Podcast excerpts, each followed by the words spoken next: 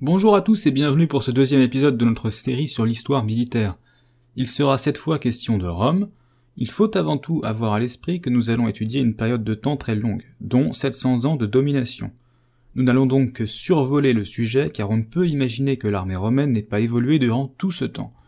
Pour introduire le sujet, je ne peux pas résister à l'envie de piquer l'introduction du que sais-je écrit par Yann Le Boeck sur l'histoire de la Rome antique. L'histoire de Rome est celle extraordinaire d'une petite cité qui a failli disparaître cent fois en deux siècles, avant de s'imposer à ses proches voisins, à toute une région, le Latium, puis à l'Italie, et enfin au monde tout entier de l'époque, c'est-à-dire le monde méditerranéen. En effet, Rome n'est rien d'autre qu'une cité récemment indépendante en moins 509. Comment est-il possible que son armée lui ait permis de survivre, puis de se tailler un empire, et enfin conserver cet empire sur une très longue durée?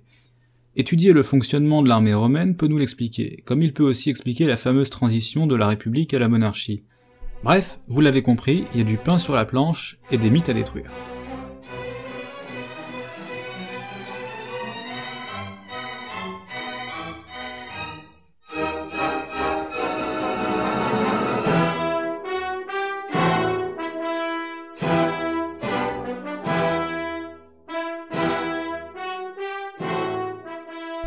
Nous allons donc commencer au temps de la Rome fraîchement indépendante, et le moins qu'on puisse dire, c'est que son armée est très influencée par ce qui se faisait en Grèce, euh, voire l'épisode précédent.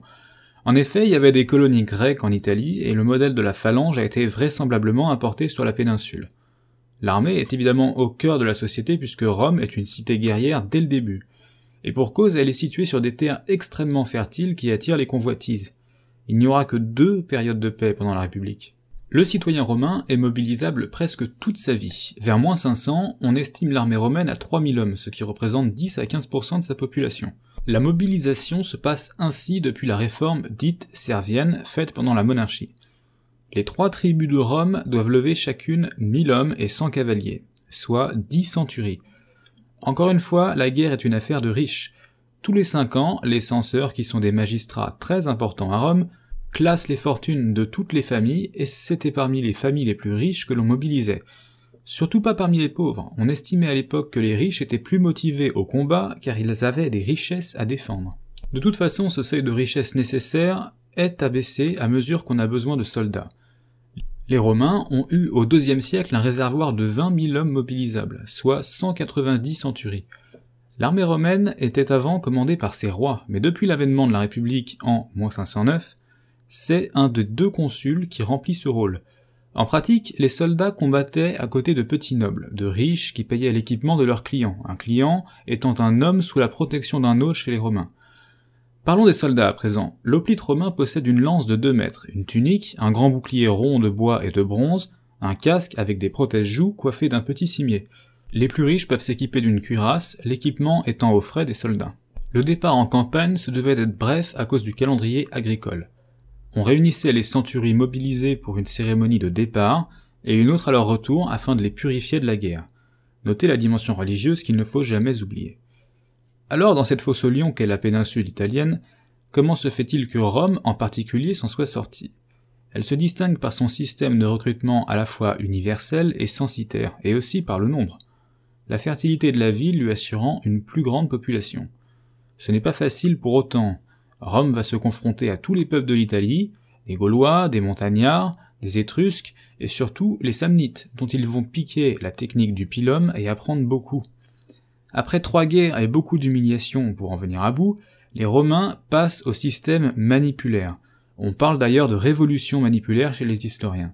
Avant cette révolution, les Romains combattaient avec des blocs de deux ou trois cents hommes. Désormais, ce sera 120 hommes. La légion romaine se range désormais sur trois rangs. 1200 Astati, 1200 Principes et 600 Triari. Et 1200 Vélites qui sont des soldats légers protégés par 300 cavaliers. Mais ils vont pas rester très longtemps dans l'histoire de Rome, puisque Marius, qu'on verra plus tard, les abrogera. le tout est commandé par six tribuns militaires et une flanquée de centurions qui s'occupent des centuries. Les Astati sont les soldats les plus jeunes, ils envoient leurs javelots puis se placent derrière. Puis les Principes, qui sont plus expérimentés, se battent avec une cote de maille qu'ils ont piqué aux Gaulois. Ils passent au bouclier ovale, et ils ont une lance de cavalerie qui sera remplacée par le pilum. Enfin, les trières, ce sont 10 manipules de 60 hommes vétérans, on les fait intervenir qu'en cas de besoin. Il faut ajouter à tout ça les troupes des cités alliées qui se placent sur les ailes. Tout ça n'a l'air de rien, mais la Légion romaine est désormais une unité extrêmement souple et modulaire. Nous y reviendrons. Voilà en gros l'armée romaine depuis les guerres samnites jusque la réforme de Marius en moins 106. Parlons-en de Caius Marius. C'était un brillant général romain qui a entrepris une réforme importante de l'armée. Premièrement, il a admis dans ses rangs des Romains modestes, des prolétaires mais ce sont des professionnels qui s'entraînent dur, des hommes dévoués à leur chef dont le succès dépend leur potentiel butin, leur vie, leur retraite ou les carrières de leurs enfants. C'est aussi lui qui introduit les aigles, des symboles qui renforcent l'autorité et la cohésion autour du chef. Le deuxième volet de la réforme est basé sur l'entraînement quotidien, et aussi un changement d'équipement, puisqu'il est standardisé et payé par l'État. Les soldats sont désormais chargés de 20 kilos de bagages supplémentaires et d'un surnom de circonstance, les mules de Marius. Marius permet ainsi aux généraux ambitieux les guerres civiles qui marquent la fin de la République, le premier ronde entre lui-même et Sylla, puis un second entre César et Pompée 50 ans plus tard. Tout ceci est le fruit d'une situation elle-même causée par les conquêtes romaines que les historiens appellent la crise agraire ou la revanche posthume d'Hannibal. Je ne peux pas vous en dire plus dans cet épisode, mais faites des recherches. Depuis Auguste, le premier empereur et la transformation de la République en monarchie, l'armée est réorganisée en trois grandes parties. D'abord, il y a la garnison de Rome qui comprend les prétoriens qui sont l'élite de l'armée et la milice urbaine. Ensuite, il y a l'armée des frontières qui sont les légions et leurs auxiliaires. Les auxiliaires sont des non-citoyens en théorie et euh, principalement des peuples conquis qu'on utilise pour leur spécialité, par exemple des Gaulois cavaliers. Enfin, il y a la marine. La flotte euh, a une fonction logistique à cette époque. Elle assure donc le transport de personnalités, l'appui d'artillerie, les débarquements, la lutte contre la piraterie euh, et toutes sortes de transports. Rome s'est dotée d'une marine pendant la première guerre punique en moins 264 jusqu'en moins 241. Auguste prolonge aussi le processus de professionnalisation de l'armée. Les légions sont maintenant des unités fixes. Auparavant, elles étaient dissoutes en temps de paix et levées régulièrement. L'armée est donc désormais totalement professionnelle, sédentarisée et permanente. Les salaires et les retraites sont payés par l'impôt. Septimus Sévère améliora encore l'armée dans cette voie en permettant aux soldats de vivre avec leurs femmes lorsqu'ils ne sont pas en service. L'empereur est au sommet de la hiérarchie militaire. Il détient l'imperium, qui signifie en latin qu'il a le pouvoir de commander les armées. Mais il peut déléguer ce pouvoir à un membre de sa famille ou un sénateur. Auguste fera les deux. Dion Cassius résume donc le rôle. Le général en chef, qu'il soit empereur, consul sous la République ou un sénateur, a le droit de recruter, lever des contributions, entreprendre la guerre, conclure la paix, commander les auxiliaires et les légionnaires. L'empereur est toutefois aidé par un conseil et ou le préfet du prétoire, qui est le chef des prétoriens. Sous ce général en chef, on trouve des officiers, c'étaient des aristocrates nommés, le commandement est toujours politique à Rome des sénateurs pour diriger les légions et des tribuns issus de l'ordre équestre, soit les classes aisées, pour diriger deux cohortes. En dessous, euh, on a les centurions, l'a vu, ils dirigent une centurie. Il faut noter que certains d'entre eux étaient élus par les soldats. L'armée romaine avait aussi des sous-officiers. Il s'agissait de soldats comme les autres, mais qui avaient des prérogatives dans certains domaines où ils étaient spécialistes. Passons maintenant à l'aspect tactique avant de conclure. Après tout, nous n'avons pas vraiment vu encore comment se déroulait une bataille avec les Romains pour adversaires. On a souvent l'idée par Hollywood d'affrontements brefs mais intenses. Mais la réalité est tout autre. Les combats étaient en fait des phases successives de corps à corps et de longues pauses, où l'on s'invectivait et se lançait des projectiles. Oubliez Gladiator, un combat pouvait durer une quinzaine d'heures. L'avantage de la Légion sur les autres armées était, on l'a vu, sa souplesse tactique, mais aussi son endurance. Les troupes étaient disposées en profondeur sur plusieurs lignes, on pouvait faire tourner assez facilement alors que les adversaires s'épuisaient. Le commandement de la Légion est très décentralisé. L'initiative repose sur les centurions, qui poussent leurs hommes vers l'avant, tandis que les optios, qui sont des adjudants, tiennent les rangs à l'arrière. Ils frappent en fait les peureux qui veulent se débander avec des bâtons. L'essentiel des pertes pendant une bataille se fait pendant la phase de poursuite, où la cavalerie auxiliaire et la cavalerie légionnaire taillent dans les fuyards. Il est donc temps de conclure.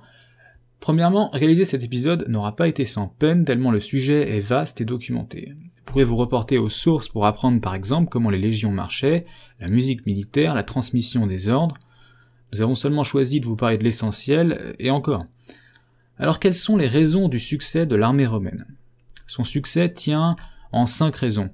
Premièrement, l'entraînement et la discipline. Les soldats s'entraînaient quotidiennement depuis les réformes de Marius et tous les trois mois, la Légion devait participer à des manœuvres complètes, des simulations de batailles rangées ou des assauts de murailles, le tout avec des armes en bois plus lourdes que celles utilisées en conditions réelles. L'entraînement quotidien, quant à lui, était fait d'escrime, de lancer de pilum, d'équitation et de terrassement. Euh, ça, c'est ce que raconte en tout cas Flavius Joseph dans la guerre des Juifs. La discipline romaine était également très dure comme en témoigne le châtiment de décimation appliqué aux cohortes qui se sont débandées. Néanmoins, il a été très peu appliqué en pratique. La seconde raison du succès est son organisation tactique manipulaire, souple, ce qu'on a largement vu ici. La troisième raison serait logistique. Souvenez-vous des mules de Marius. Chaque soldat sait faire des routes, des ponts ou des camps. Sous l'Empire, les camps romains deviennent permanents. Construits en briques pour durer, ce sont de véritables lieux de vie, avec des bains et parfois des amphithéâtres. Ils attirent la vie civile à proximité. Les forteresses romaines sont surtout des lieux d'autorité impériale au limes, c'est la frontière en latin. Il ne faut pas oublier aussi l'importance des fleuves, qui sont à la fois des frontières et une sorte de périphérique pour transporter les troupes et équipements. La quatrième raison est sa démographie qui a permis à Rome d'avoir une armée nombreuse dès ses débuts. Elle permet aussi une résilience forte qui lui permet de résister à des désastres comme la bataille de Cannes, euh, là où Hannibal a anéanti l'armée romaine, et pourtant ils en sont sortis. La dernière raison de la réussite de l'armée romaine est une stratégie de concentration des forces très rapide qui empêche les menaces aux frontières et les rébellions de prendre trop d'importance. Tout se passe au niveau local, la province, dans laquelle une, deux, voire trois légions et ses cohortes auxiliaires peuvent intervenir très rapidement. Cette stratégie a aussi des défauts, puisqu'elle favorise les embuscades. Néanmoins, la combinaison de ces cinq grands piliers permet d'expliquer la longévité d'un tel empire. Voilà, c'est tout pour cette fois. Je n'ai pas abordé la fin de l'Empire romain d'Occident, car la raison de sa chute n'est pas son armée, et l'impact des dites invasions barbares est souvent surestimé. Nous irons donc au Moyen Âge pour le prochain épisode, Salut à tous.